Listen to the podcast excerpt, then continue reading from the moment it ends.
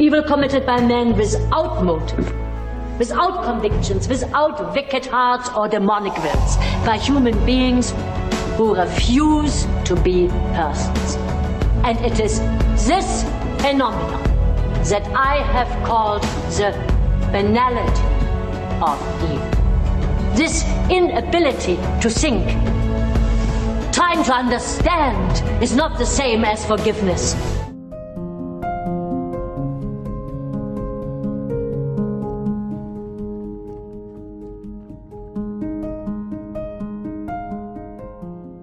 Están? Bienvenidos a la siguiente emisión de Antagonía. Hoy vamos a hablar de la película Arendt, que vaya sorpresa, trata de Hannah Arendt.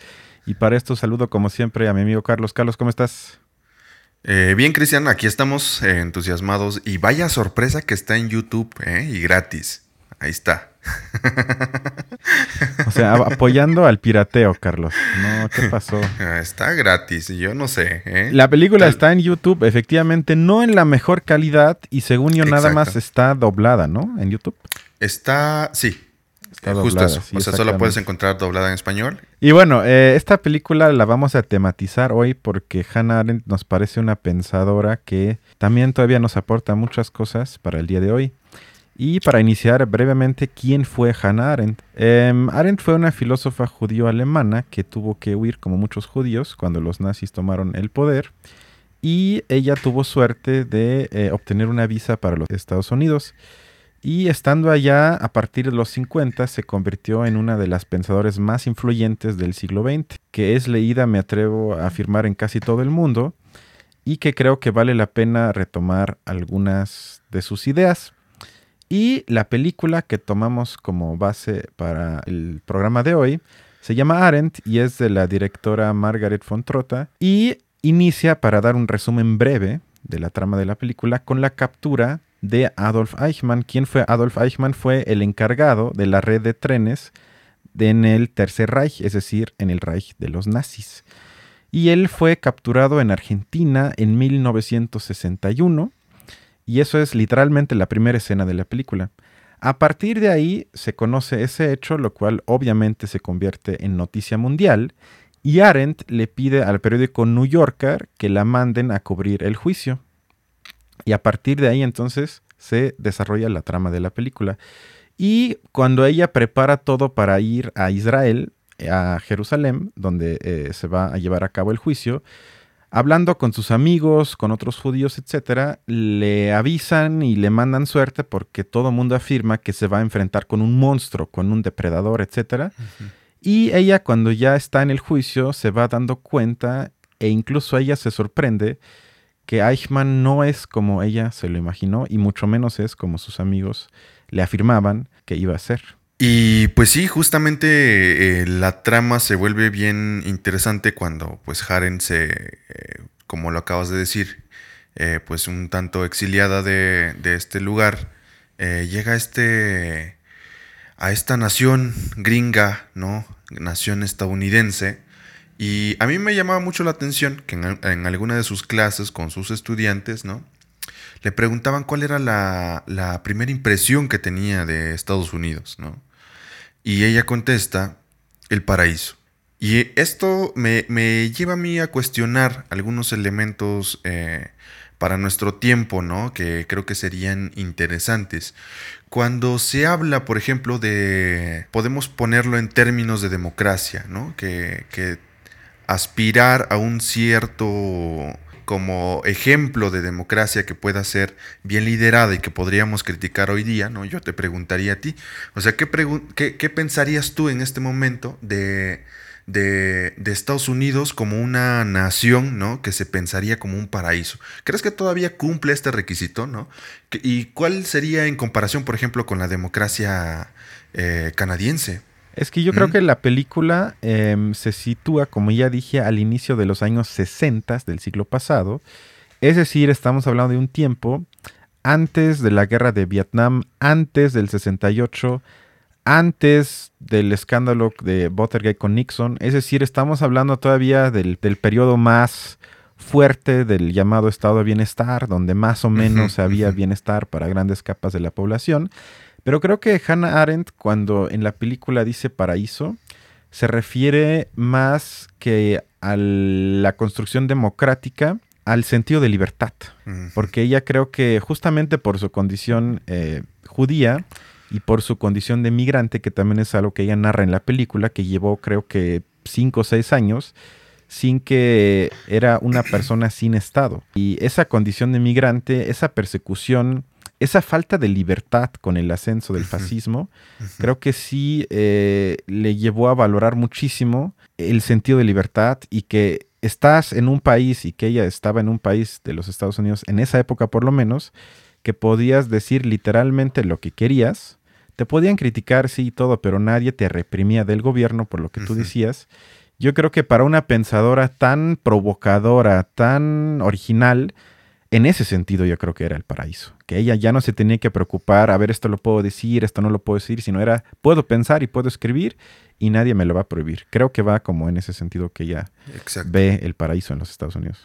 Pero esto lleva al primer clip que traje de la película y que creo que es algo que vale la pena tematizar porque tenemos que ubicarnos en el contexto, es decir, uno de los más altos nazis, de los más importantes, es captado más o menos 15 años apenas del holocausto y es la primera vez, que eso es algo que, que también se trata en la película, que alguien es juzgado por un crimen que no está en los libros de leyes, que no está en la ley. ¿Cómo vas a juzgar a una persona de lo que efectivamente no es responsable él, pero de lo que formó parte, pero cómo determinas cuál fue su parte, qué tanto es su culpa?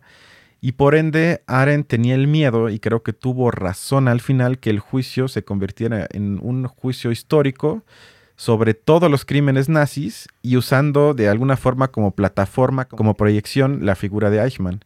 Y eso es un problema y sobre esto es el primer clip que, vamos a ver. When the New Yorker sent me to report on the trial of Adolf Eichmann, I assumed that the courtroom had only one interest to fulfill the demands of justice. This was not a simple task, because the court that tried Eichmann was confronted with a crime it could not find in the law books, and the criminal whose like was unknown in any court prior to the Nuremberg trials. Es decir, era algo nuevo para la humanidad. Literalmente nunca había existido algo así. Por eso también el juicio fue transmitido a nivel mundial. Y las imágenes que se ven en la película, muchos son del, son del material original de ese entonces. Exacto, que, sorprende mucho el poder dimensionar, ¿no? como la, la, capacidad de este, o, más bien como valorar el momento histórico, que justo como lo, lo habías comentado, de un crimen que, que no, que esperaba que en el fondo se esperaba ver al villano, ¿no? Aquí de, de cómic, ¿no? Al, guasón aquí en, su, en, su etapa esquizofrénica, ¿no? Pero que se encuentra con una persona totalmente normal, ¿no? Que, que eso sería lo, lo, importante. Y creo que abre la distinción otra vez para, para mirar los temas históricos, ¿no? Y un tema de la justicia en la historia, ¿no? O sea, porque básicamente decía, a ver, eh, no puedes juzgar la historia con un solo hombre. O más bien la pregunta, ¿se podría juzgar la historia como tal? ¿no? O sea, porque era parte de, del asunto con, el juicio de Eichmann, ¿no? O sea, cargarle todo a él, ¿no? Porque es una persona que, efectivamente cometió eh, actos, delitos que pueden ser juzgados porque pues fueron malos, ¿no?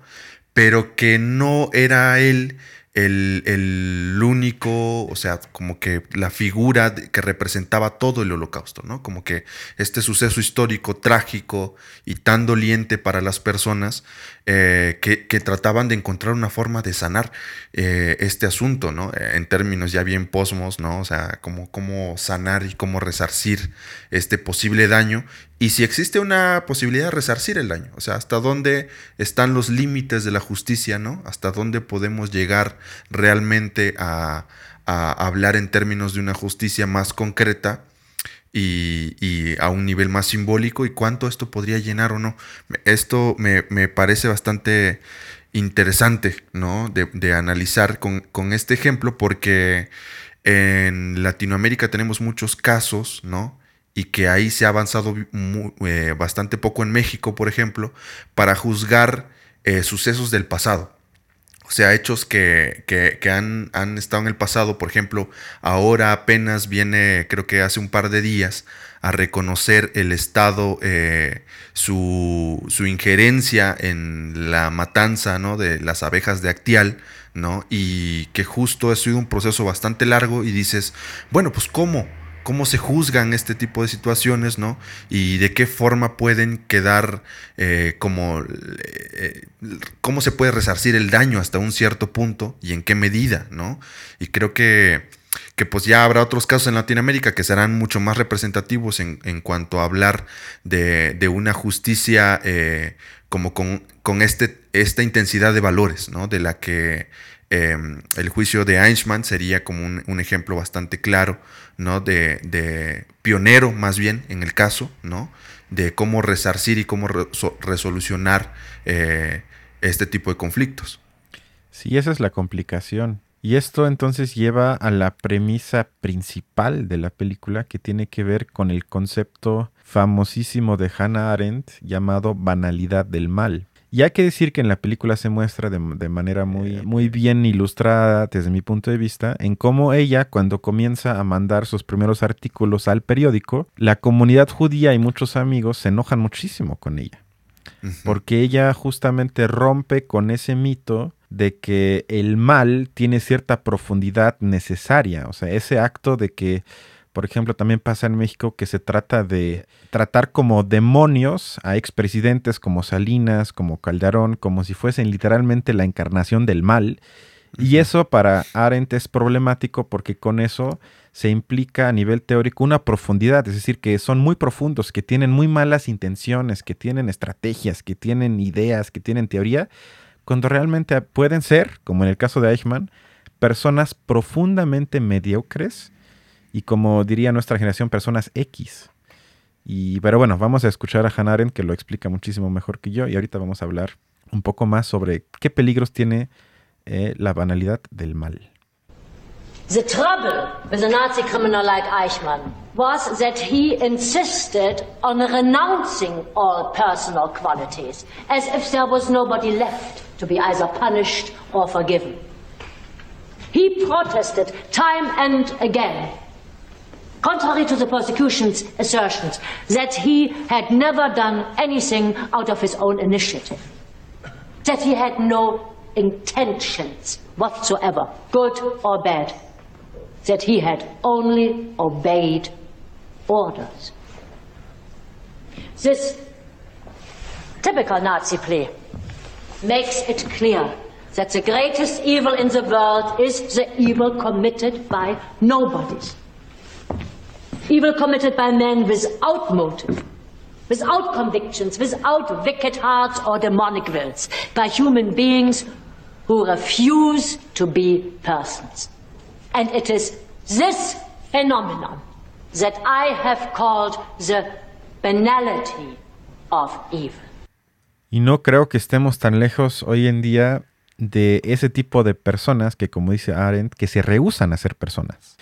Y que prácticamente se excusan cuando uno cuestiona sus decisiones, que simplemente u obedecen órdenes, u lo hacen porque no tenían de otra, u porque se les fue la onda, o sea, siempre buscan excusas para no tener que cuestionarse a sí mismos en por qué tomaron una decisión sobre otra. Y yo lo observo sobre todo, por ejemplo, también ahorita con nuestro presidente, que cuando uno habla con mucha gente dentro del partido o que simpatiza con López Obrador, muchas veces cuando les preguntas, bueno, ¿y por qué hay esa decisión? Andrés dijo.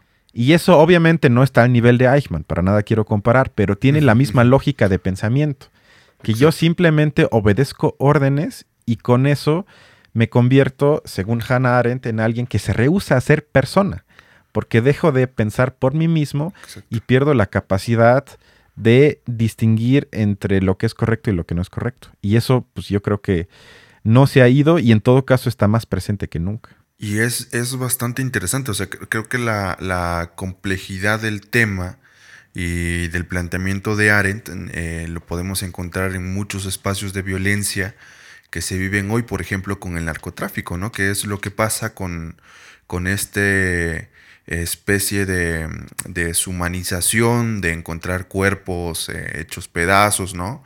Y que luego, por, por ejemplo, cuando te encuentras eh, en los momentos en que detienen a los líderes, ¿no? Por ejemplo, cuando detienen a Chapo Guzmán, ¿no? Que es una eh, persona que en cierto sentido no siente el peso de esto, ¿no? O sea, no es, no es algo que lo atormente como tal, ¿no? Y sobre todo eh, yendo un poco más abajo como del organigrama del narcotráfico, ¿no? Estos famosos sicarios que justamente están eh, negándose en cierto sentido, ¿no? A, tener una conciencia y decir, bueno, esto está mal, sino, bueno, estoy aquí, estoy metido, obedezco órdenes, ¿no? Y esto es lo que, lo que hay, ¿no? Y, y que en cierta medida, pues sí, ¿no? Explicaría como bastante, eh, como estas dinámicas complejas de la violencia, ¿no? Y esto lleva a algo que también de ella creo que me parece muy interesante y ojalá la gente le haría más caso el día de hoy, que tiene que ver con la famosa identidad. Y creo que ahorita que veamos el siguiente clip, al final sobre eso también estoy seguro que vas a poder decir algo. The persecution was aimed at the Jews. Why do you describe Eichmann's offenses as crimes against humanity? Because Jews are human. To Aristoteles, the Nazis try to deny them. A crime against them is, by definition, a crime against humanity. Interesante, fuerte. Creo que trae, tiene mucha relevancia. Creo que esta forma de pensar eh, justo platicábamos, ¿no? De, cuál es la idea de identidad que Aren está tratando de establecer o si la está estableciendo como una identidad o no, porque es bien interesante y vamos a ver a lo largo de la película, pues, que se gana todo un desprecio y enemistad por parte de, de la comunidad judía, ¿no? Porque pues justo eh, no están de acuerdo con los planteamientos eh, que, ella, que ella va proponiendo. Y, esta idea de, la identidad, al abrirla hacia un aspecto más grande, em, se vuelve bastante fuerte porque recordemos que se empieza después de esta, de esta Segunda Guerra Mundial a proponer los famosos derechos universales, ¿no? Y que justo eh, Hannah Arendt eh, eh, también les hace una, una, crítica porque no terminan de ser totalmente universales. Porque ella diría, bueno, en el artículo primero de tal cosa, ¿no? Se dice que pues todos necesitamos tener y tenemos derechos que, que para poder vivir ¿no? con las condiciones necesarias. Pero que en el artículo 3 regulaba esto a un nivel de nación. Entonces decía, bueno, la nación tiene la capacidad de garantizarte o el, el derecho de garantizarte esto, ¿no? a través de los estados-naciones. Y decía, bueno, entonces, ¿qué pasa, por ejemplo, con los refugiados que tienen que irse de un lugar a otro, pues porque las condiciones no están y el estado al que van a ir se los impide? Porque, por ejemplo, como ella, ¿no? Que no le dieron una residencia, sino le dan una visa, que no puede acceder como a los derechos, ¿no? Eh, que podría tener cualquier otro ciudadano, y que a final de cuentas viene a cuestionar esto. Y regresando al tema de la identidad, se vuelve interesante poder eh, quitar como este, este, esta, esta aparente naturalización ¿no? de, la, de la construcción de la sociedad. ¿no? Como que hay una tendencia más hoy día a naturalizar esto, ¿no? Como, como somos indígenas porque pues somos indígenas por herencia, ¿no? Tradición. Y, esto eh, lleva como a, muchas, a muchos tropiezos, ¿no? Cuando se intenta articular con el resto, cuando se intenta articular con lo demás, porque empieza a generar problemas, ¿no? Y esto creo que es un rebaso, por ejemplo, que Hannah Arendt propone que, que, que es a donde debería ir la tendencia, ¿no? O sea, pensar de forma mucho más amplia en cuanto a derechos para poder garantizarlos como tal y ver las formas de garantizarlos. Y creo que ahí eh, ya hoy día eh, tenemos muchas autotrabas, ¿no? Con, este, con estos planteamientos un tanto eh, más a la sazón de la cultura, de la identidad, que, que generan trabas automáticamente y que se vuelve un tema cómodo, o sea, para la estructura que podría generar cambios concretos, se vuelve un tema cómodo, porque todo se mueve a un nivel simbólico en el que dices, bueno, sí te reconozco, no te reconozco, pero ahí vamos midiendo, ¿no? Pero en lo concreto, en lo real, eh, pues no se va moviendo casi nada, o sea, no se va moviendo mucho, ¿no? Y creo que ahí el aporte de Arendt eh, sí me parece bastante interesante, aunque como lo, lo vemos ahí, te ganas enemigos, ¿no? Por pensar eh, de esta forma, ¿no? y podría pensarse tu identidad, Carlos. Podría pensarse como una traición justamente y no se logra trascender, ¿no? Hacia, hacia la comunidad eh, universal, hacia la humanidad que debería hermanarnos. Sí, es que creo que Arendt, eh, cuando habla de identidad, le preocupa la preocupación por la identidad y lo asocia con algo que me parece muy interesante, porque ella dice que nuestra preocupación moderna, y ella lo, decía hace más de 50 años, es un legado eh, del cristianismo que nos decía que nos tenemos que preocupar por nuestra alma.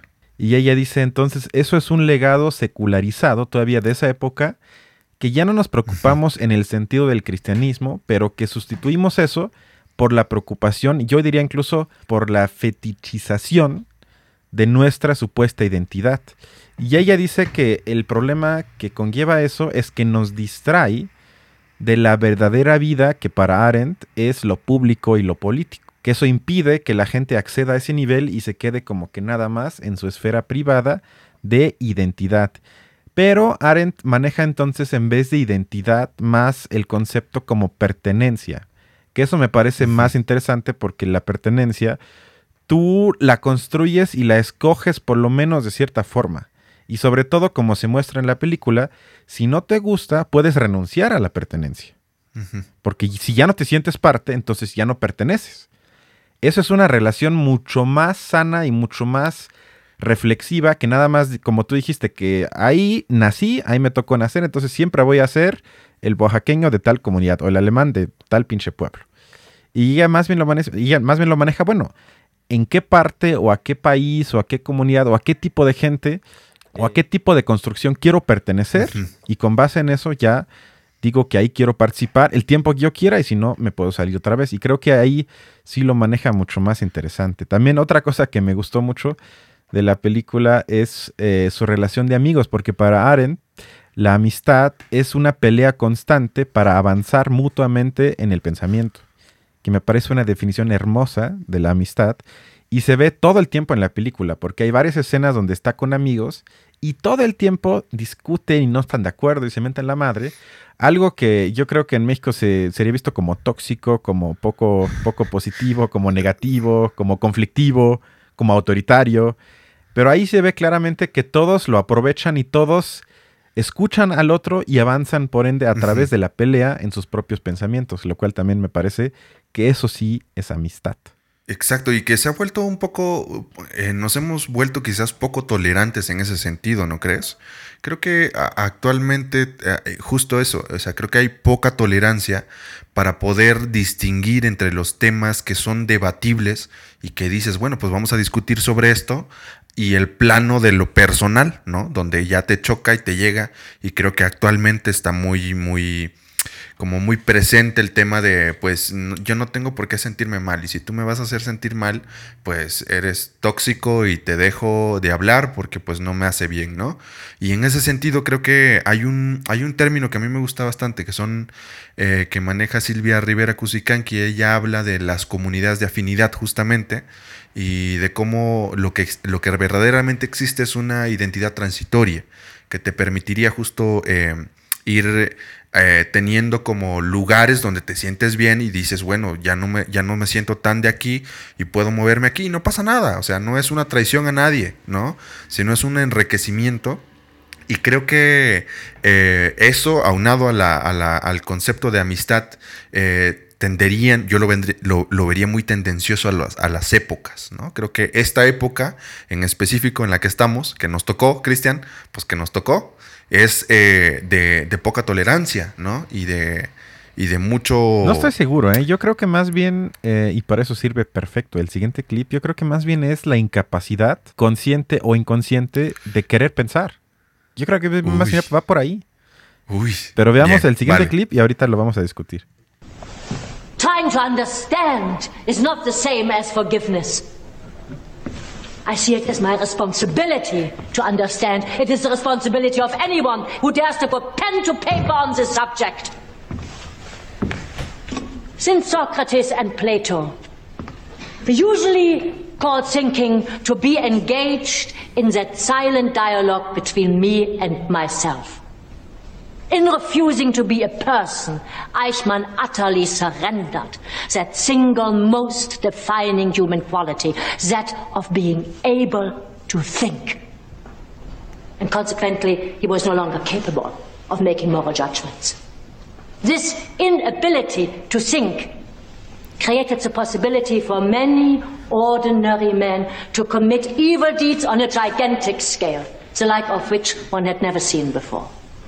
Y yo creo que más bien tiene que ver un poco con eso, o sea, que hay ahí una, eh, una cada vez más frecuente y arraigada incapacidad de pensar, y lo cual lleva aceptando el argumento de Arendt, que el planteamiento socrático de que el diálogo más importante es con uno mismo, y si uno se pone a reflexionar sobre sus propios postulados, uno muchas veces va a encontrar que uno no está de acuerdo incluso consigo mismo, que a veces uno entra en conflicto, dices, bueno, aquí quizás estoy un poco cojo, eso no lo argumento muy bien, aquí la realidad me dice que estoy equivocado y eso nada más son algunos ejemplos, lo cual conlleva entonces también, como dice Arendt, esa necesidad y esa valentía de meterte a lo público, o sea, por ejemplo, lo que tú y yo hacemos de subir videos a YouTube y a las plataformas de podcast, nosotros con eso, según Aren, tomamos el pacto, el pacto, el paso de valentía hacia lo público y porque sobre nuestros productos finales perdemos el control, es decir, no podemos saber si la gente eh, nos escucha con gusto, nos odian, nos ignoran lo que sea. Sobre eso ya no tenemos mucho control. Por eso ella lo maneja como valentía. Pero eso inicia porque tú y yo tenemos dudas que queremos discutir, que queremos externar.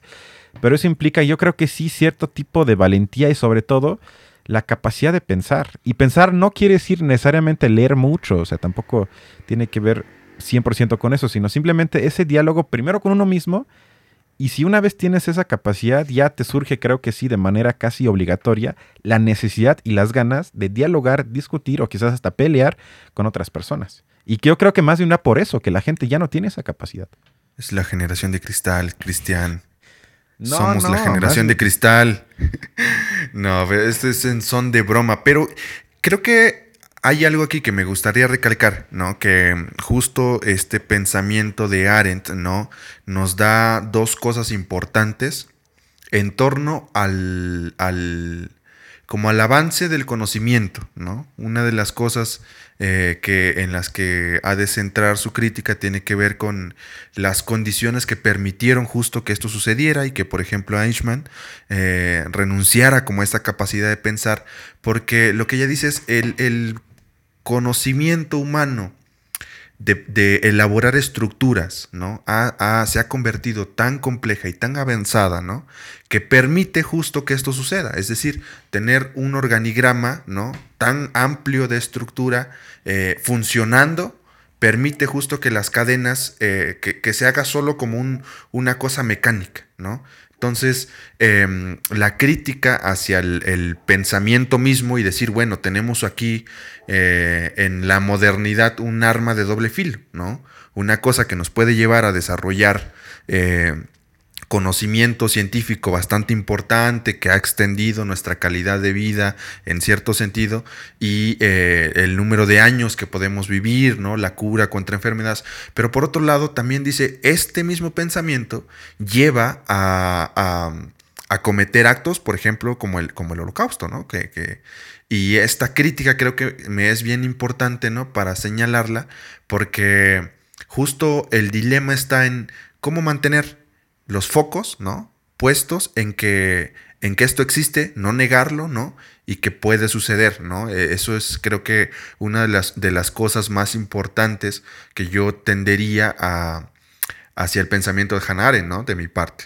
Sí, porque una dimensión que ella no menciona y creo que sí en eso su análisis se queda un poco corto, pues es el capitalismo. O sea, ella no, ella no se mete mucho en eso. Y porque yo creo que el problema hoy en día sería si vemos ese tipo de carácter en la sociedad del siglo XXI, yo le llamaría más bien, como le puso la Escuela de Frankfurt, el carácter autoritario. ¿Qué es eso? Es que hay una adaptación electiva de los sujetos al sistema para poder soportar el mismo sistema. Y eso tiene que ver, por ejemplo, con lo que llamó Fromm el carácter de marketing. Así le puso él, porque para él las personas se adaptan tanto ya a la lógica del capitalismo, es decir, que asumen que uno mismo se tiene que vender en el llamado mercado laboral, por ende tienes que ir a escuelas que tengan prestigio y tienes que estudiar carreras que luego te generen ingresos y tienes que ser amable y tienes que hacer ejercicio, o sea, todo va en función siempre de, de que tú como mercancía valgas más cuando te vendas. Y eso, según Fromm, ya cambia la construcción de carácter de las personas, se adaptan tanto al sistema para poder soportarlo, que eso cambia su propia construcción psíquica y eso lleva entonces a que pierdan ciertas características, que puede decir, según Fromm dice que entonces la gente pierde la capacidad de empatía, pierde la capacidad de ser solidaria con otras personas, pierde la capacidad de amar, etcétera, etcétera pero que eso ya no, ya no es algo que nada más podemos recuperar si se lo dices a la gente, sino aquí es la pregunta, o sea, el mismo Eichmann, cuando está ahí en su... Mm, no sé, llamémoslo cubículo. en su cubículo de cristal, exactamente, eh, le cuestionan muchas veces, oye, pero usted no hizo, no pensó y lo que sea. Y honestamente, a menos que él sea un muy buen actor, él no sentía culpa. Él no entendía exactamente cuáles eran los cuestionamientos. Él decía, pues yo, yo tenía que obedecer órdenes. Como siempre me decían que tengo que hacerlo. ¿Cuál es el problema? Y creo que pasa también con las personas que hoy en día si hablas con ellos y dices, bueno, pero la lógica del capital y está mal que te vendas y lo que sea, lo pueden quizás entender a un nivel racional, pero ya no son capaces de cambiarlo. Y ahí sí yo creo que Arendt deja de lado la dimensión del capitalismo para entender un poquito mejor, también en su época, en por qué los sujetos eh, pierden la capacidad de pensar, porque también para mí tiene que ver no nada más con el sistema autoritario, con gobiernos fascistas, sino también con el funcionamiento del capitalismo.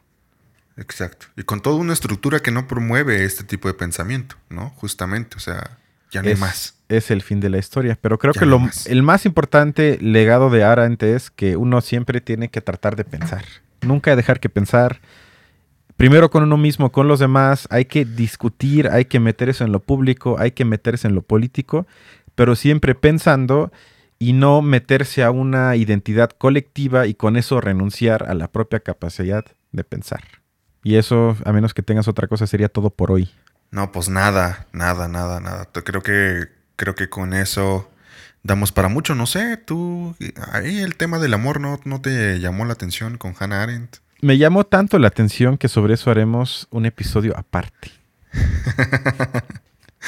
pues muy bien, eh, cuídense mucho. Aquí estamos. espero nos, nos, podamos escuchar pronto.